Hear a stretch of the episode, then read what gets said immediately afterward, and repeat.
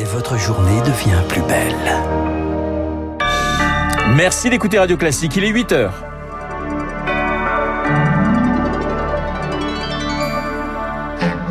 La matinale de Radio Classique avec Renaud Blanc.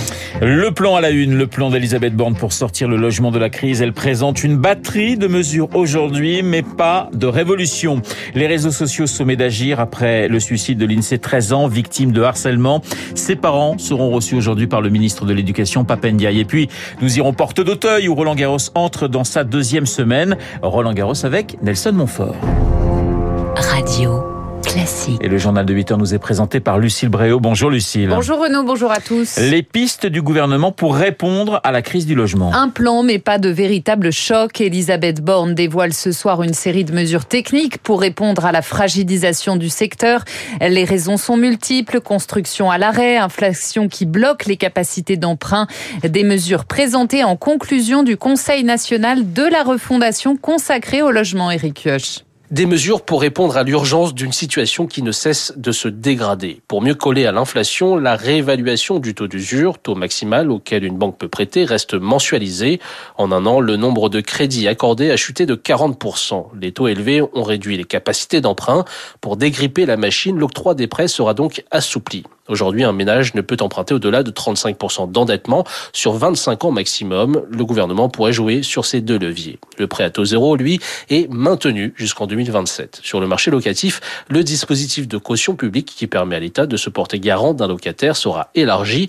Aujourd'hui, un peu moins d'un million de Français modestes en bénéficient. Ce chiffre sera porté à 2 millions. Enfin, pour booster la construction des logements sociaux dont la France manque cruellement, les bailleurs sociaux signeront un pacte dit de confiance avec l'État d'ici l'été pour leur garantir des prêts plus longs et à des taux plus bas. Les précisions d'Éric Kioch.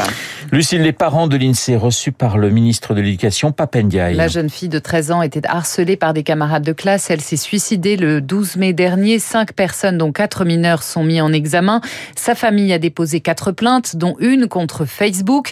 Pour Maître Pierre Dubuisson, l'avocat des parents de l'INSEE, les réseaux sociaux doivent prendre leurs responsabilités. La mort de l'INSEE n'a pas suffi à mettre en terme à ce déchaînement de haine sur les réseaux sociaux, puisque sa mémoire continue d'être souillée avec des propos abominables et que euh, le cyberharcèlement dont elle a été victime continue d'attaquer sa meilleure amie Maëlys. Ces grands réseaux sociaux euh, américains, chinois, Facebook, euh, Instagram, TikTok ne respectent pas du tout les obligations en matière de modération de contenu illicite. Et à l'heure de ChatGPT, personne ne nous fera croire qu'il n'est pas possible de mettre en œuvre des algorithmes simples, basiques, qui permettent instantanément de supprimer des mots comme euh, l'INSEE est enfin morte, etc. Donc la responsabilité des réseaux sociaux est totale. Aujourd'hui, cette impunité doit être dénoncée et nous espérons qu'enfin les pouvoirs publics arrêteront de fermer les yeux sur ce fléau. Propos recueillis par Lauriane Tout-le-Monde. À noter que dans une heure, le tribunal d'Épinal rend lui sa décision dans une autre affaire de harcèlement scolaire, celle de Lucas, 13 ans, qui s'est suicidé après des insultes à caractère homophobe. Quatre collégiens sont poursuivis. Lucille, quand les pharmaciens deviennent des cibles. Un pharmacien a été agressé tous les jours l'an dernier. Des agressions en hausse de 17% par rapport à 2019. Vols, injures, menaces verbales ou encore physiques. Les officines sont devenues des défouloirs. Le reportage de Rémi Pister. Depuis six mois, un vigile est à l'entrée de cette pharmacie du nord-est parisien. Les vols ont explosé ces dernières semaines, mais à cela s'ajoutent les pénuries de médicaments qui engendrent de plus en plus de tensions avec les patients. En première ligne, la pharmacienne Alice subit de plein fouet cette agressivité. ils n'ont pas cette patience et du coup ils deviennent très impolis en fait et ils nous parlent très mal alors que dans l'histoire on est un peu pour rien. Il n'y a plus trop ces barrières un peu euh, de professionnels et clients. Ils perdent patience tellement vite qu'ils veulent tout maintenant tout de suite et on est plus un peu comme une sorte de magasin que vraiment une pharmacie. Enfin on se fait très peu respecter je trouve. Ça me donne pas très envie de me lever tous les matins. Un peu plus loin, gare du Nord, cette officine voit depuis un an un phénomène se développer. Des ordonnances falsifiées pour revendre des médicaments coûteux à l'étranger. Cette délinquance inquiète le gérant Jordan qui peine parfois à maîtriser le comportement de ces fraudeurs. C'est tout un réseau en fait. Des médecins qui se sont fait voler leurs ordonnances. Euh, maintenant, on a l'ordre numérique, une ordonnance vierge, ça vous fait 150 000 ordonnances. Et donc là, ça peut créer des esclandres parce qu'en fait, euh, quand on les repère, euh, ils se défendent. Ils veulent leur produit alors qu'ils n'ont pas lieu de l'avoir. Mais bon, on n'a pas le réflexe toujours d'appeler les autorités parce que perte de temps, on veut pas prendre de risques. En France, ces 400 agressions par an seraient sous-estimées. De nombreux pharmaciens renoncent à les signaler par découragement.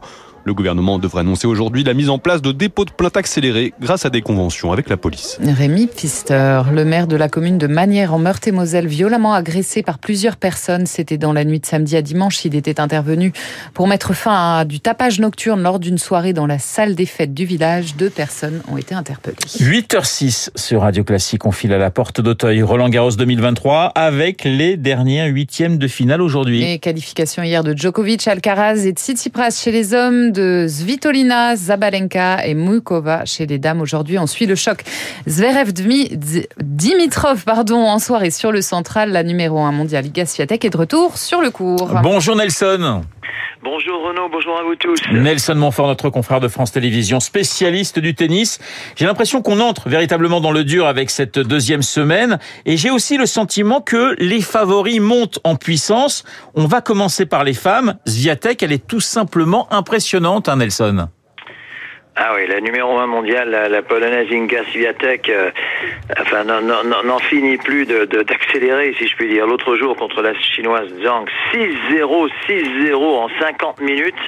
Évidemment, ceux qui avaient payé leur place pour un match comme celui-là euh, étaient un petit peu frustrés, c'est le moins qu'on puisse en dire. Elle domine, mais vraiment elle, elle, elle c'est pas une domination.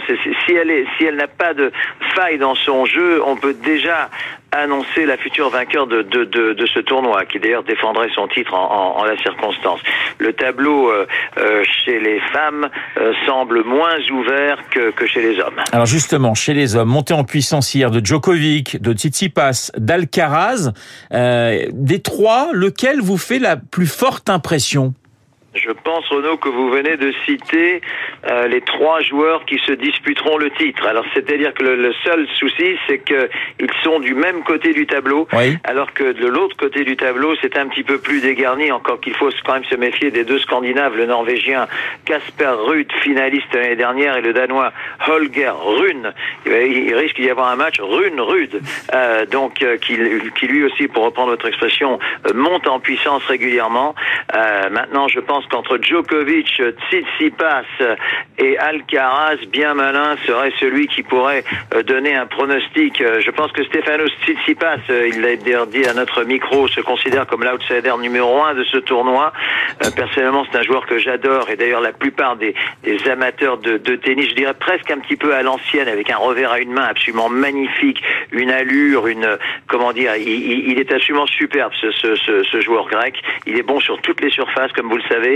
Euh, moi, j'en ferais, ferais vraiment l'outsider numéro un. Le seul problème, c'est qu'il a ce fameux Carlos Alcaraz. Euh, oui, c'est un gros problème, effectivement. Son, son tableau, le vainqueur ensuite pouvant rencontrer, je dis bien encore une fois, si ça va avec les tableaux, n'est-ce pas, euh, Novak Djokovic en demi-finale.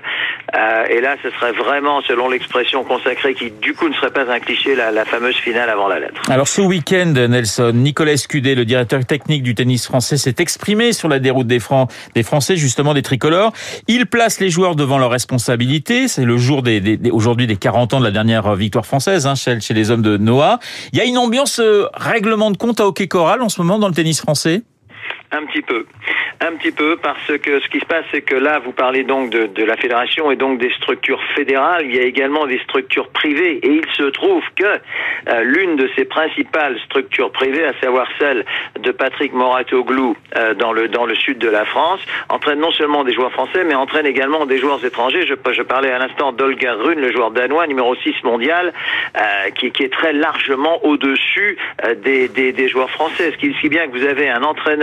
enfin disons franco-grec en, la circonstance de Patrick Moratoglou, dont je salue vraiment vraiment le travail, euh, qui, qui, ne fait pas du tout partie de la fédération et qui obtient des résultats euh, sans, sans, sans, sans, nul pareil, sans une autre, une autre pareil. Donc je veux dire, euh, c'est vrai qu'il y a vraiment des, vraies vraies questions à se poser, d'autant que d'autant que les joueurs dont nous parlons, les joueurs français dont nous parlons, qui ont tous été éliminés au jour 5 de ce tournoi, ne sont plus des tout jeunes joueurs. Il y a des joueurs de 26, 27, 28 ans. Euh, il y a vraiment des légitimes questions à se poser quant à l'avenir du tennis français et notamment du tennis français sur terre battue, sachant que une performance à Roland Garros éclipse toutes les autres. Je veux dire, il vaut mieux être presque en, quart ou en demi-finale de Roland Garros que de gagner un tournoi euh, sur herbe à Halle en Allemagne, par exemple. Merci Nelson. Euh, crème solaire hein, aujourd'hui encore parce qu'il va faire très très très chaud et très beau du côté de Roland Garros. On vous retrouvera bien sûr tout au long de la semaine. Merci Lucille pour ce journal de 8h. Il est 8h10 sur l'antenne de Radio Classique. L'heure de retrouver de Guillaume pour le prix d'un. Guillaume Tabar et Guillaume Durand. Bonjour Guillaume. Ça va Alors tout à l'heure, ça va à tous. D'ailleurs, bonjour à tous et bonjour aux auditeurs de Radio Classique. Tout à l'heure, nous allons recevoir Christian Saint-Etienne pour parler d'économie. Demain, c'est la nouvelle manifestation et, et, puis jeudi, la nouvelle conversation donc sur le projet Elliott. Est-ce que c'est définitivement terminé cette histoire de retraite? Nous verrons ça avec Saint-Etienne. Nous reviendrons sur l'affaire de Standard Poor's et nous verrons aussi euh, les points qu'il faut retenir euh, à travers les déclarations dirigeants de l'intelligence artificielle qui disent il faut tout arrêter pendant au moins six mois car autrement c'est trop dangereux. On parlera de ce sujet évidemment avec Luc parce qu'il a signé dans le Figaro une tribune euh, concernant cette affaire d'intelligence artificielle, mais nous parlons aussi débarquement, car souvenez-vous que Luc, tel qu'il était ministre de l'Éducation nationale, avait souhaité, puisque le président de la République sera sur les pages du débarquement demain, qu'on euh, qu'on projette dans les écoles le soldat Ryan, considérant que c'était le chef-d'œuvre absolu sur ce sujet. Et il y a dans le, et je terminerai par ça, il y a dans les, les échos week-end un très bon portrait d'un des rares Français qui a débarqué avec le commandant Kiffer et qui est encore vivant, le commandant Kiffer qui s'appelle Léon Gauthier. Oui. À 7h23, il a sauté de la barge en deuxième position de l'eau jusqu'à la taille, l'arme tendue au bout du bras. Il faut maintenant prendre un par un la quinzaine de blocos qui jongent le sol de mer sur 1,8 km. À 11h20, euh, l'affaire est entendue et finalement, il n'y a que 10 hommes du commando Kiefer qui sont morts et 34 blessés. Mais si vous voyez les chiffres, c'est absolument monstrueux. C'était à Ouistreham. Voilà, c'était à Ouistreham et le nom de code, c'était Singapour. Il y a 150 000, euh, il y a 1 million, pardonnez-moi, 500 000 soldats américains qui étaient stationnés en Grande-Bretagne la, la, la, jour, enfin la veille donc du débarquement. Et il y en a 287 000 qui, ont embarqué. C'est une des plus grandes opérations de l'histoire. Donc Gold Beach, World Beach, Utah Beach, Juno Beach. Euh, c'est aussi un, sujet très important et qui a marqué Luc qu'il était ministre euh, de l'Éducation nationale. Il voulait que petits Français euh, connaissent ça par cœur. 8h12 sur Radio Classique.